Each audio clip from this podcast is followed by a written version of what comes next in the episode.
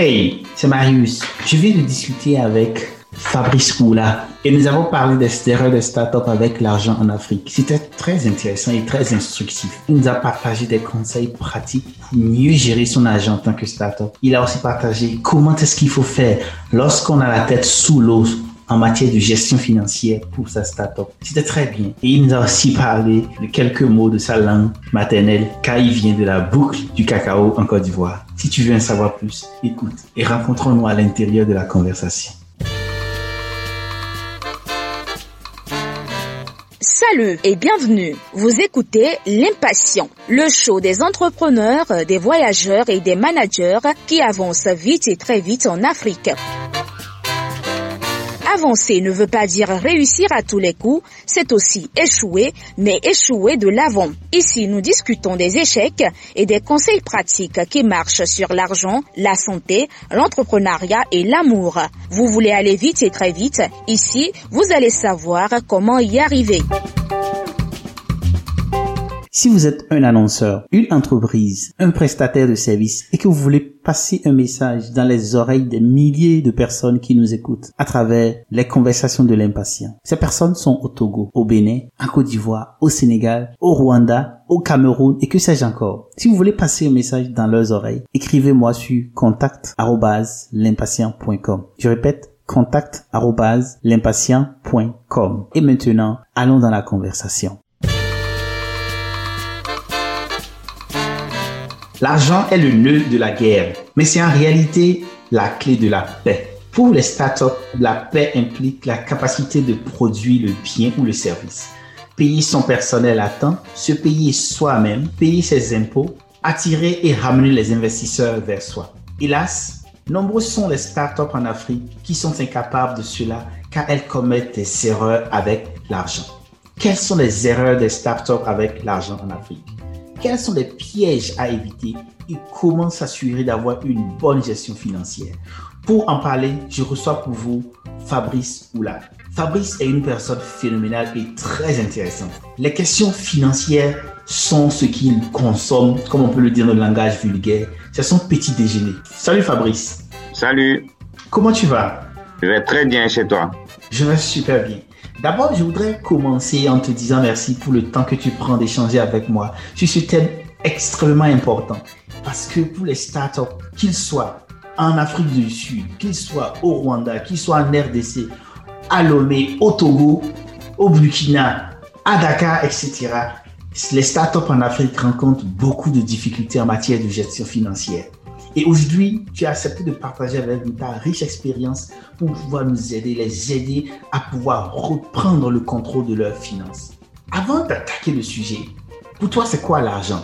Pour résumer de façon caricaturale, hein, je pourrais te dire que l'argent est le moyen qui nous permet de faire face à nos, besoins. Pour se vêtir, pour se nourrir, pour se loger. L'argent est cet élément-là qui nous permet en tout cas de faire face à cela. Donc, euh, après, on pourra aller un peu plus dans le détail, mais voici un bref résumé de ce que je pense qu'est l'argent. Quand on préparait cette conversation, tu m'as parlé brièvement de ton expérience et quand je vois ce que les plateformes aussi disent de toi, tout ce que tu as fait est très inspirant et très motivateur. Je voudrais partager cela parce que quand on discutait tout à l'heure, j'étais très enthousiaste sur ta riche expérience. Parle-moi un peu de toi. Qui es-tu, Fabrice?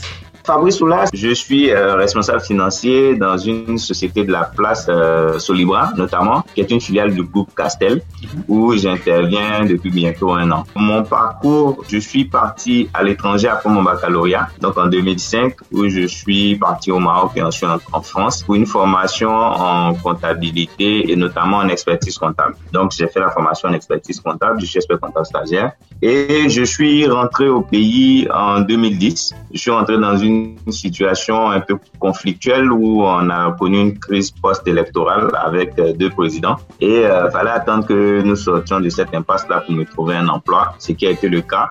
Euh, en fin 2011 où j'ai rejoint la Société Générale Et euh, quelques mois après, j'ai été contacté par le cabinet Grant Thornton, qui est un cabinet d'audit, qui est le sixième réseau mondial. Et comme j'avais la formation de base en audit, ben, j'ai bien voulu accepter ce challenge-là. Et donc, j'ai démarré véritablement ma carrière en cabinet d'audit, où j'ai gravi les échelons d'assistant chef de mission, donc senior. Et euh, j'ai été approché par le cabinet KPMG, qui est une firme internationale qui fait partie du, du Big Four, comme qui vient dans le domaine de l'audit de la finance. Donc, j'ai rejoint KPMG où j'ai également gravi les échelons. Mhm. Et euh, KPMG avait entre autres l'audit euh, des sociétés du groupe Castel, notamment sur Liban en Côte d'Ivoire. Mhm. Et donc, c'est naturellement que, étant affecté sur le dossier, je me suis fait remarquer chez, chez le, dans le groupe Castel et j'ai été mhm. débauché ensuite par cette société-là, qui est dans le domaine de la brasserie, voilà, où j'ai remplacé le directeur comptable depuis bientôt un an. Voilà, ce que j'occupe. Fabrice, tu te présentes avec beaucoup d'humilité et c'est la marque des personnes qui sont très fortes et qui font des choses extraordinaires.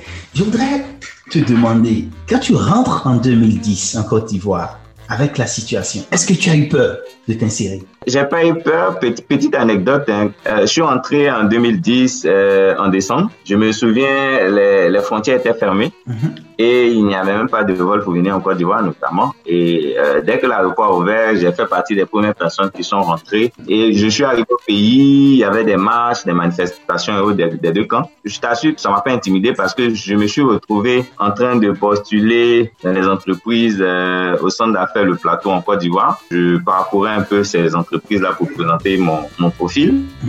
Et euh, je reçois un coup de fil en me disant que, mais attends, où est-ce que tu te trouves? J'ai dit, mais je suis au plateau en train de, de faire mes démarches pour chercher mon emploi. Elle m'a dit, mais tu sais pas qu'il y a une marche, il s'attire euh, à Cocody au niveau de la RTI, la RTI qui est la chaîne nationale, la, télévision nationale. Mhm.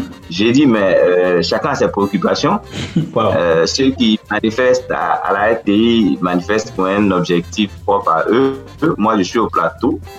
mon coup de canon, c'est de présenter mon CV. Donc, voilà. Donc, voici un peu donc euh, la, la, pression des parents. Non, mais rentre, rentre, euh, à tout moment tu pourras. Je dis, bon, écoute, moi, je suis dans une dynamique, j'ai fini mes études. Le plus important pour moi, c'est de servir mon pays, peu importe le président qui est là. Et je ne suis pas politicien. Donc, euh, voilà. Enfin, bref. Donc, c'est pour te dire que ça ne m'a pas intimidé. Wow. Je suis parce que je, je croyais en mon pays, à, à l'avenir. Donc, Fabrice, ce que tu dis est très intéressant et euh, ça me fait beaucoup réfléchir parce que rends-toi compte que en 2010, quand tu rentrais, c'était pas du tout facile, n'est-ce pas? Tu ne pouvais pas prédire ce qui allait se passer quand tu allais rentrer. Ça, c'est Néanmoins, tu es rentré parce que tu étais passionné, tu es amoureux de ton pays, tu aimes ton pays. J'aime beaucoup cela parce que il n'y a rien de plus grand que de servir son pays, quel que soit mon humble avis les titres, les fonctions que l'on a quand on sert son pays, on est très heureux. Qu'en penses-tu? Je te confirme cela exactement. C'est vraiment un sentiment de fierté de contribuer en tout cas à l'évolution de son pays parce que euh, on aura beau des offres d'emploi à l'international, c'est bien beau d'avoir une expérience à l'international, mhm. mais c'est encore meilleur lorsqu'on met cette expérience-là au profit de son, de son pays. Donc j'ai eu à faire des stages et autres à l'étranger, ce qui était intéressant, mhm. mais je me suis dit euh, euh, vraiment rentrer et apporter ma pierre à l'édifice serait ce qui est le plus agréable. D'autant plus que j'ai bénéficié d'une bourse de mon pays pour étudier. Et donc, ça allait être un peu égoïste de ma part de mettre cet effort-là de mon État euh, au profit d'une autre nation. Mais quoi que dans, le futur, j'envisage de me faire une expérience à l'international, mais euh, au moins, j'aurais servi mon pays auprès. Je trouve que en plus d'avoir fait des choses très intéressantes et phénoménales, tu es resté un patriote dans le sang, c'est-à-dire une personne qui aime son pays et qui veut contribuer. Et je fais un clin d'œil à tous les jeunes qui nous écoutent, qui ont bénéficié de bourses d'études, de programmes de sponsoring de leur pays. Il est important de considérer, de rentrer et de contribuer à l'édification de votre pays, de nos différents pays, que ce soit en Guinée, que ce soit en Côte d'Ivoire, au Sénégal, au Rwanda, en RDC. Fabrice, que tu dis quand tu rentres tu commences à faire des démarches. Ce que je vois dans cette démarche, dans ce que tu fais pour pouvoir t'insérer, en dépit de coups de feu qu'il y a de l'autre côté, à l'époque quand tu es rentré, témoigne de ta discipline, de ta concentration. Et souvent, ça ne vient pas du néant. Quand tu penses à tes parents, qu'est-ce qui te vient à l'esprit? La première des choses qui me revient, c'est le sacrifice. Parce que les parents consomment beaucoup de sacrifices pour que les, les, enfants soient à un certain niveau. Parce que, euh, entre guillemets, hein, il y a des parents irresponsables qui, au lieu de mettre leurs moyens au profit de leurs enfants, mm -hmm. consacrent à autre chose, à la belle mhm. vie, au voyage, à toute autre chose. Et euh, quand moi je vois mes parents qui, qui ont fait ce sacrifice-là pour que je puisse avoir un bon parcours en, en dépit du fait que j'ai une bourse, et, et, quand on dit une bourse en Afrique, on sait un peu ce que ça représente. Mmh. Donc, si tu n'as pas les moyens des parents en, en appui, c'est un peu compliqué. Et donc, quand tu, tu vois ces efforts-là, tu ne peux pas euh, revenir mmh. et te dire que euh, vraiment, il faut que je croise les pieds, il faut que je fasse la belle vie aux autres. Tu, tu, as en face de toi le sacrifice de ces parents-là et tu te dis, il faudrait que je puisse être à la hauteur de ce sacrifice-là par mon parcours oui. non seulement étudiantin, mais professionnel, oui. qui, qui, témoignera en tout cas du bel hommage qu'il faut leur rendre. Mmh. Voilà. Quand je regarde tout ce que tu as accompli et que tu continues d'accomplir dans les différentes entreprises, endroits ou associations, parce que l'autre chose que tu fais qui est très bien, c'est que tu es aussi socialement engagé dans des associations de jeunes et de qui renforcent la communauté. Quand tu penses à tout cela, quel est le secret? Le secret, c'est qu'il faut de l'abnégation, mm -hmm. il faut de l'amour aussi pour les autres. Il faut être sincère avec soi-même. Ce sont là des vertus, aussi nombreuses qu'elles soient, mais des petites vertus qui permettent déjà de, de se frayer un chemin et de se distinguer aussi des autres. Parce que on aura beau avoir des moyens, la santé et autres, comment si on n'arrive pas à mettre cela à profit de ceux qui en ont besoin, c'est vraiment pas utile. C'est comme quelqu'un qui cherche un emploi, qui veut travailler, mais on travaille. Ce qu'on réalise, euh, c'est pour le bien-être d'autrui, qui en ont bénéficié des fruits. Mais euh, il faudrait aussi, dans ce monde où il y a plein d'agressivité, où euh, les gens, c'est le plus concurrent qui gagne, je me dis, mm -hmm. il faudrait mettre ces petits moyens-là à disposition des autres pour, mm -hmm. pour les aider. Socialement, tu fais quoi, par exemple? Alors, je viens en aide aux orphelins. C'est quelque chose qui me, qui me tient à cœur. Mm -hmm. je, je viens en aide à, à ces orphelins-là, aux enfants qui euh, se retrouvent sans parents, qui ont été abandonnés. Mm -hmm. Donc, j'essaie par euh, le minimum de moyens que j'ai Mm -hmm. de participer en tout cas à leur développement, d'aider à se soigner, les aider à se scolariser, à se vêtir. Mm -hmm. En tout cas, euh, je me dis, nous, on a eu la chance d'avoir des parents disponibles pour le faire. Eux, non. Et donc, si on a les moyens, pourquoi ne pas mettre ça à profit pour eux? Je trouve que c'est totalement vrai. Et si tu dois donner un conseil à un jeune homme, une jeune fille qui nous écoute, que ce soit de Madagascar, de Cotonou, qu'est-ce que tu lui dirais? La première des choses dans la vie d'un jeune Africain, c'est le travail. -hmm. euh, si on voit déjà l'histoire de nos ancêtres, -hmm. l'Afrique s'est distinguée par sa force, par son abnégation, par son courage. Et ce sont là les valeurs que nous devons perpétuer, que nous devons garder. -hmm. Cette fois-ci, pas, de, pas sur un point euh, physique, mais sur un point intellectuel. Donc ce jeune Africain-là doit être celui qui se bat, C'est lui qui, euh, en dépit de, de toute peut-être injustice, entre guillemets, doit être celui-là même qui, euh, par ses résultats, qu'on -hmm. puisse dire, mais écoutez, euh, vous reprochez X ou Y à, à, à une personne, mm -hmm. mais ces résultats-là parlent pour elle. Donc ce jeune Africain doit être travailleur, doit être intelligent, doit être ambitieux, ne pas céder à la facilité surtout. Wow. Tu sais, à l'impatient, c'est une communauté de personnes qui avancent vite et très vite. Et personnellement, je suis un passionné de voyage. Et à t'écouter, tu as beaucoup voyagé. Tu as fait le Maroc, tu as fait uh -huh. la France. Qu'est-ce que tu retiens de ces ah. différents voyages-là? Alors, en plus de ces pays-là, il y a également, euh, quand, quand j'ai commencé à travailler en tant qu'auditeur, comme j'étais dans un bureau sous-régional, donc euh, j'ai parcouru aussi des pays de la sous-région. Donc, euh, voilà, étant auditeur, j'intervenais au Burkina, au Togo, en Guinée, au Libéria, enfin, un peu partout.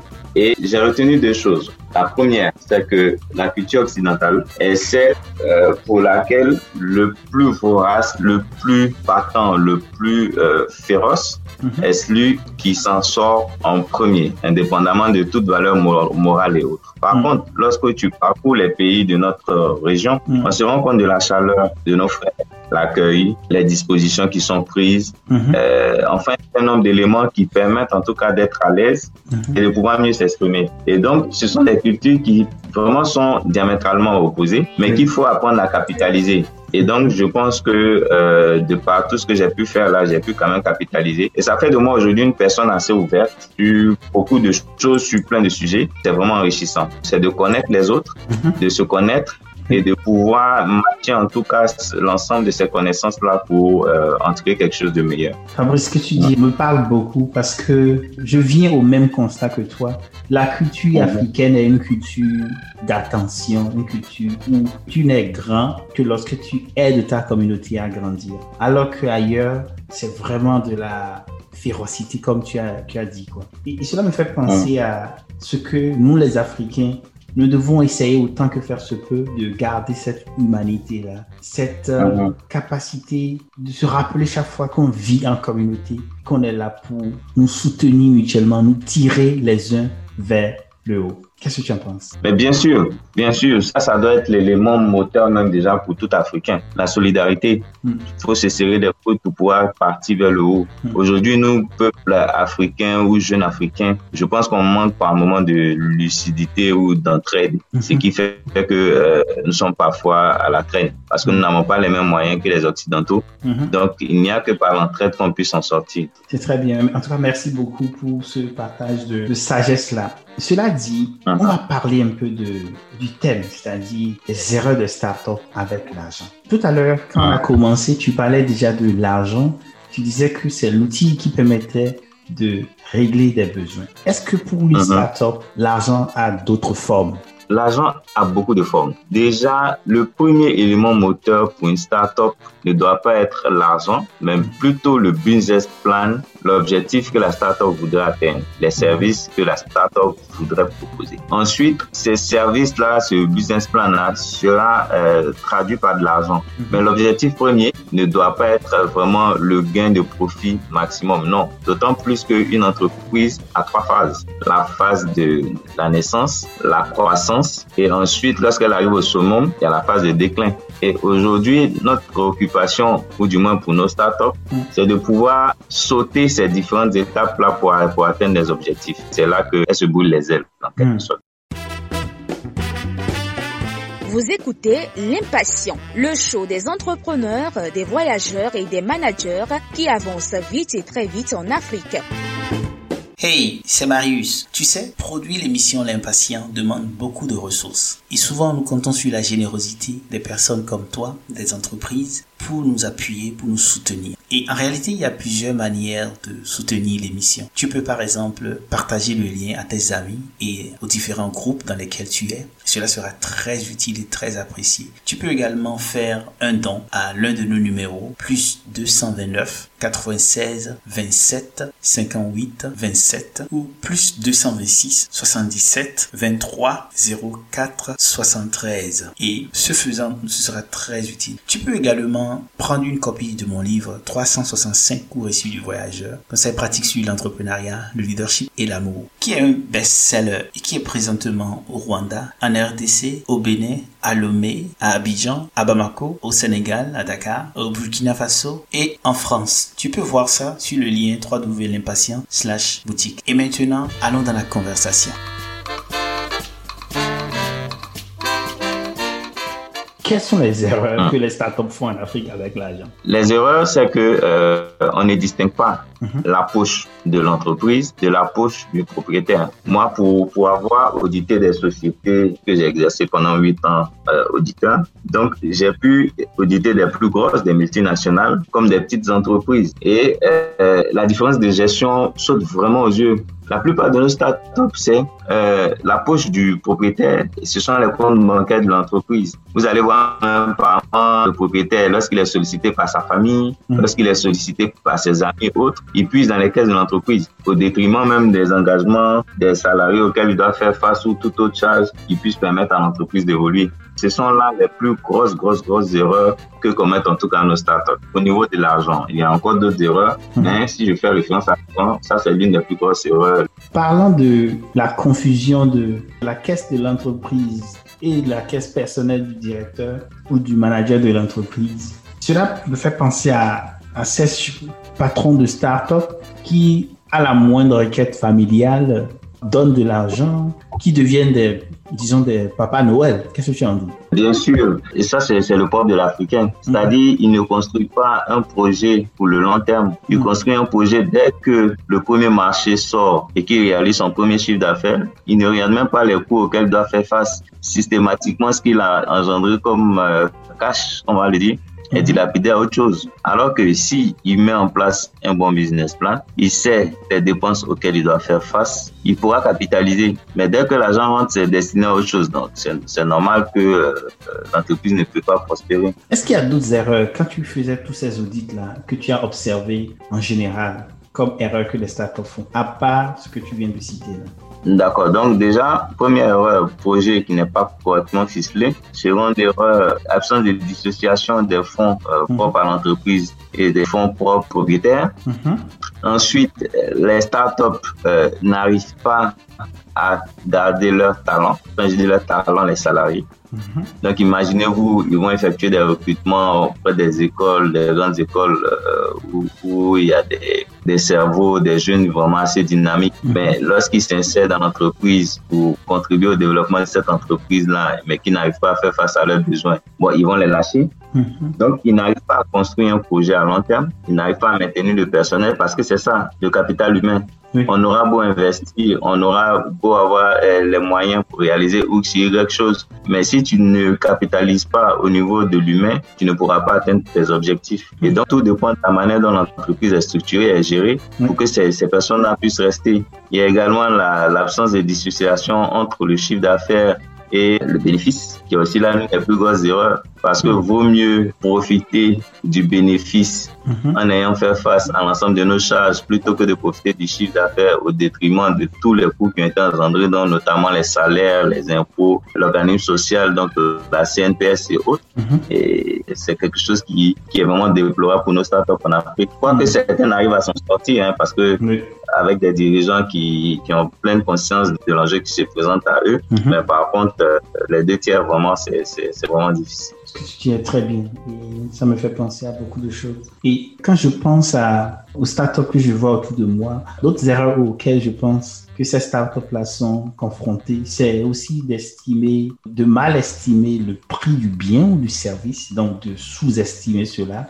ou parfois de surestimer. Et cela uh-huh. crée une situation de manque à gagner ou même une situation, si c'est surestimé, cela fait partie du client. L'autre chose que je remarque, c'est de très tôt vouloir recruter en tant que startup. Et, et aussi, dans, certaines, dans certains cas, j'ai aussi vu un peu de, de mauvaise gestion en termes de, pas de mauvaise gestion, je dirais, un manque de rigueur à garder tout ce qui est preuve comptable. Qu'en dis-tu Alors, là maintenant, on s'attaque à ce qui est gestion en interne. Mm-hmm. On a vu là les aspects externes, mais là en interne, mhm. effectivement, puisque les dépenses sont réalisées pêle-mêle, mhm. donc elles ne sont pas forcément justifiées.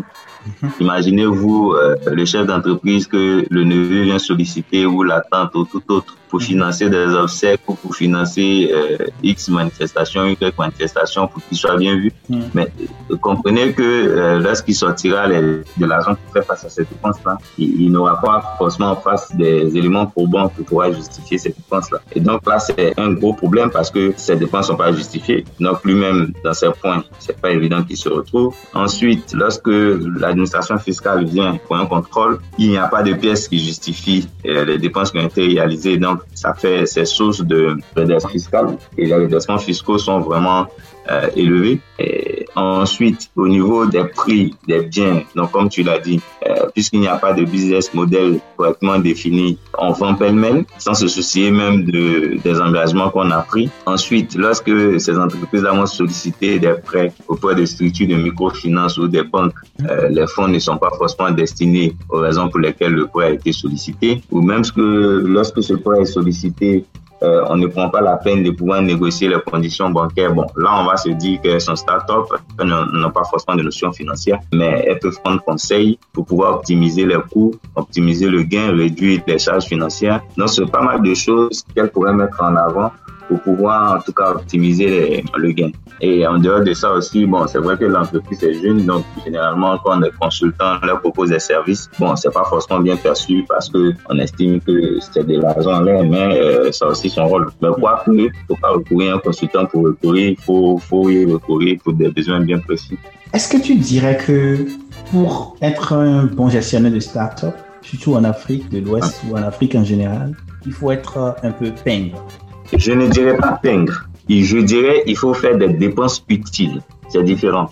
Mais c'est clair que quand tu fais des dépenses utiles qui ne vont pas forcément dans le sens des personnes qui sont en face de vous, mhm. on se dira forcément que la personne est pingre. Arrivé un moment, tu es obligé de mettre des moyens que ce soit pour recruter un très bon profil, que ce soit pour créer les conditions pour que tes salariés soient à l'aise, que ce soit pour euh, attaquer un marché, donc faire face à la publicité haute pour insérer un produit, tu es obligé de dégager des moyens. Mmh. Mais il ne faut pas dégager des moyens pour en dégager, il faut dégager ces moyens-là de façon utile.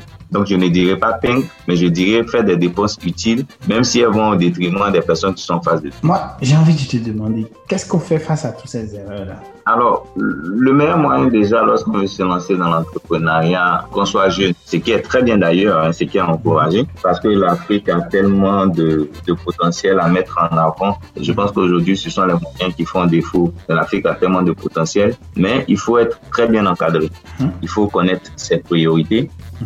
Faut se définir un schéma directeur à court, moyen et long terme. On se dit que on se lance dans un business dans 3-4 ans, on espère avoir X parts de marché. Dans 7-8 ans, on espère avoir Y parts de marché. On se définit des objectifs clairs, chiffrés quantifié. Et euh, en face de cela, on se dit, mais comment est-ce que je vais y arriver? Par quel moyen, si je vais atteindre 10% de croissance, 10% de part de marché, qu'est-ce que je vais devoir mettre en face comme moyen? Qu'est-ce que je vais devoir dépenser comme énergie? Parce qu'il n'y a pas que les moyens financiers, il y a aussi des énergies, il y a aussi quelles sont les personnes qui vont m'encadrer, qui vont m'accompagner dans ce challenge-là. Parce qu'on n'est pas seul lorsqu'on se lance dans l'entrepreneuriat. Mm-hmm. On n'est pas seul. Il faut s'appuyer sur des personnes, des personnes de confiance, des personnes de valeur, mm-hmm. s'appuyer sur des ressources et définir des choses clairement pour atteindre des objectifs euh, qui sont raisonnables. Et je voudrais te demander parce que toi, tu as été auditeur, tu as vu vraiment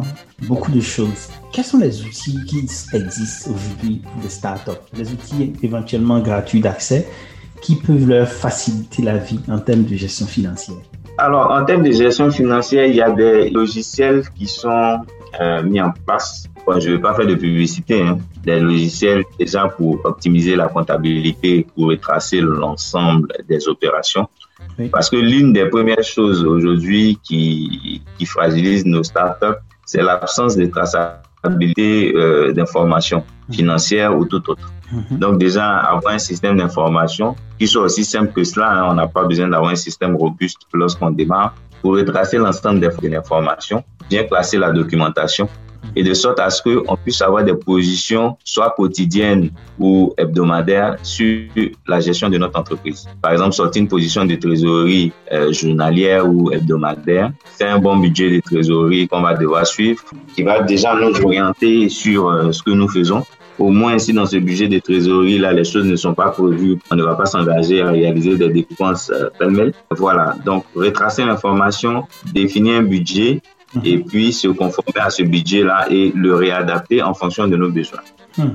Moi, de ma petite observation, de ma petite expérience, je dirais à ceux qui nous écoutent, euh, si euh, ces personnes-là sont en train de vouloir commencer, il y a le classeur simplement Excel qu'il faut avoir. Et on peut, ah. même en cherchant déjà sur Google, logiciel ou bien classeur Excel de comptabilité ou de gestion de comptabilité oui, en pré-sortie, je pense qu'on peut déjà trouver ça. des éléments comme ça. C'est ça. Et comme j'ai dit, je ne voulais pas faire de la pub, mais bon, euh, il y a le logiciel Sari, mhm. Sage, qui est un logiciel qui est assez simple d'utilisation, pour, que, que, que ces startups peuvent utiliser pour, pour gérer leur compte. Et, elles peuvent externaliser leur mhm. compte aussi auprès de structures pour la gestion et la tenue des comptes. C'est-à-dire si au départ elles ne sont pas en mesure de recruter un comptable ou un financier, elles peuvent se référer à des, structures qui, qui pourraient l'accompagner moyennant des honoraires négociés. Ta riche expérience t'a permis vraiment non seulement de voir les petits sous mais aussi de voir les gros sous, des milliards, etc. Et je veux te demander la rigueur financière. Ça se résume à quoi si tu vas donner à un startup un conseil ou des conseils pratiques?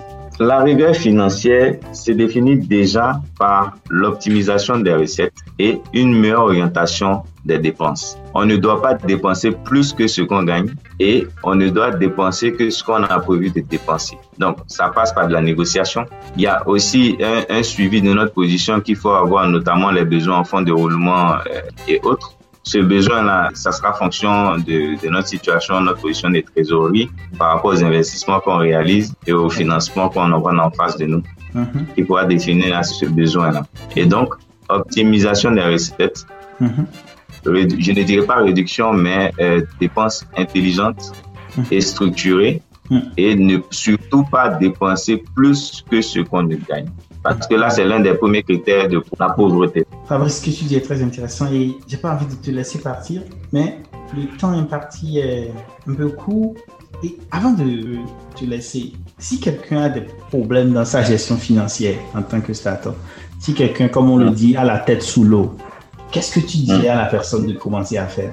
Alors déjà, si elle a la tête sous l'eau, en termes de gestion financière, qu'elle mette à plat la structure de, ses dépenses, essayer de faire une restructuration, voir qu'est-ce qui peut être utile à cet instant donné. Parce que lorsqu'on est start-up, on veut aller tellement vite, on veut tellement grossir que par moment, euh, on se lance dans tout et, en même temps. Vaut mieux attaquer les projets segment par segment, les définir clairement et puis mettre à plat cette dépense. Alors, lorsqu'une dépense n'est pas utile, il ne faudrait pas la faire ou réaliser cette dépense par étapes. Et euh, en plus de cela, lorsqu'elle a recours à des... Parce qu'il y en a qui font appel à des business angels. Je ne sais pas si vous connaissez les, mhm. business angels. Ce sont des personnes qui, des anges comme, comme on entend en français, mhm. qui viennent injecter des fonds dans l'entreprise. Et donc, ces fonds-là, pour être injectés, il faudrait que d'un point de vue juridique, les choses soient clairement définies. Parce que de la même manière, ils injectent les fonds, c'est de, cette même manière, euh, ils peuvent vous piquer votre entreprise. Ne pas hésiter. C'est vrai que, euh, on va dire, un conseil juridique ou fiscal, il est cher, mais tout réside dans la négociation.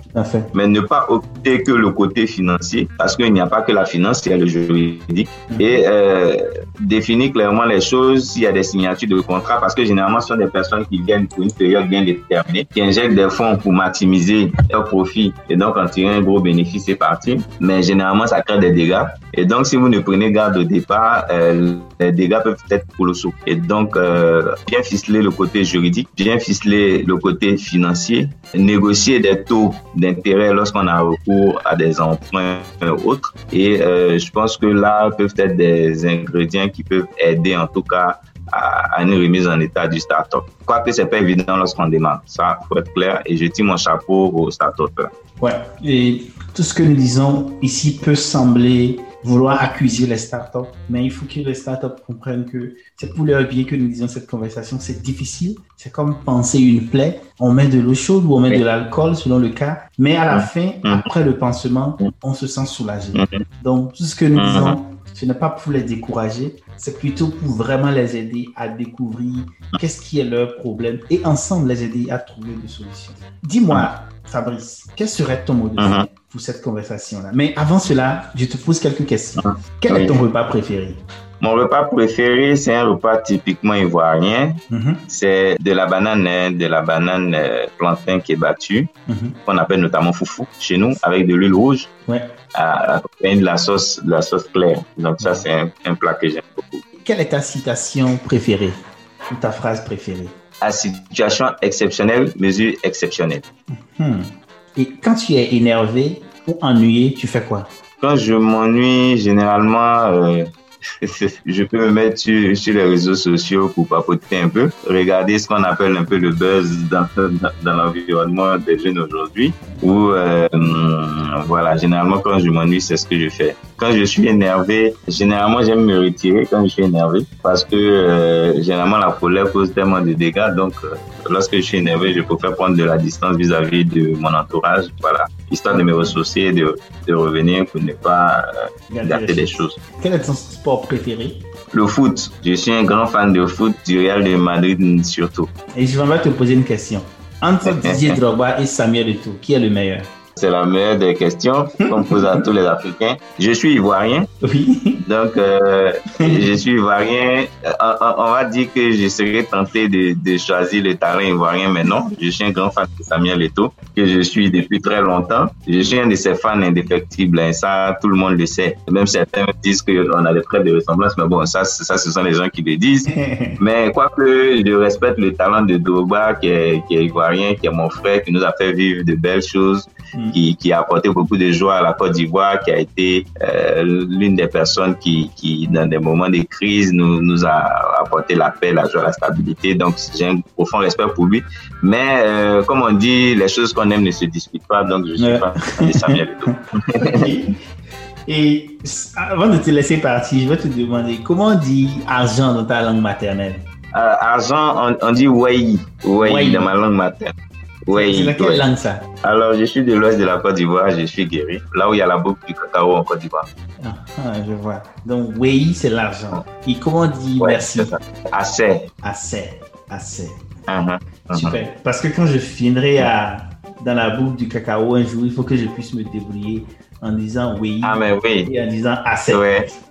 voilà, c'est ça. ok. Et merci beaucoup. Sur ce, dis-moi, quel est ton dernier mot? Alors, mon mot de fin, déjà, je tiens à te remercier et à remercier l'ensemble de, ton environnement, de, ceux qui te suivent. Hein. Et je tiens vraiment à vous dire merci parce que c'est un grand honneur pour moi de, de participer à cet entretien-là. J'espère, en tout cas, avec euh, le minimum de réponses que j'ai apporté, que j'ai pu édifier euh, l'ensemble des personnes qui, qui nous ont suivis durant cet entretien. Je suis profondément africain, croyant aux valeurs de l'Afrique.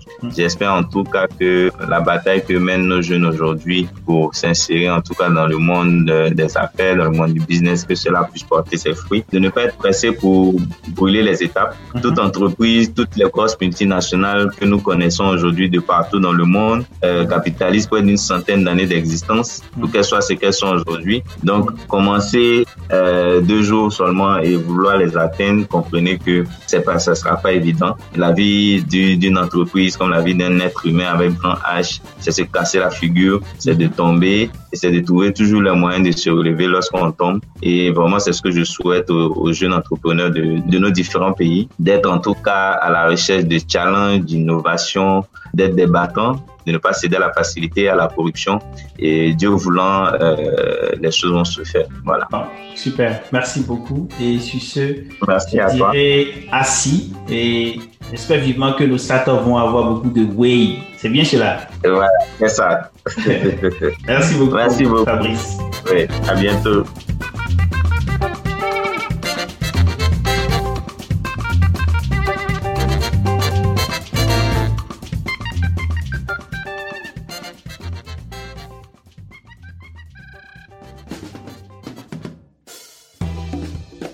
Merci d'avoir écouté L'Impatient, le show des gens qui avance vite et très vite en Afrique. Si vous avez aimé, partagez, car partager, c'est grandir ensemble. Et rendez-vous sur l'impatient.com pour d'autres épisodes et bénéficiez gratuitement d'autres conseils pratiques. Sur ce, à bientôt sur www.l'impatient.com.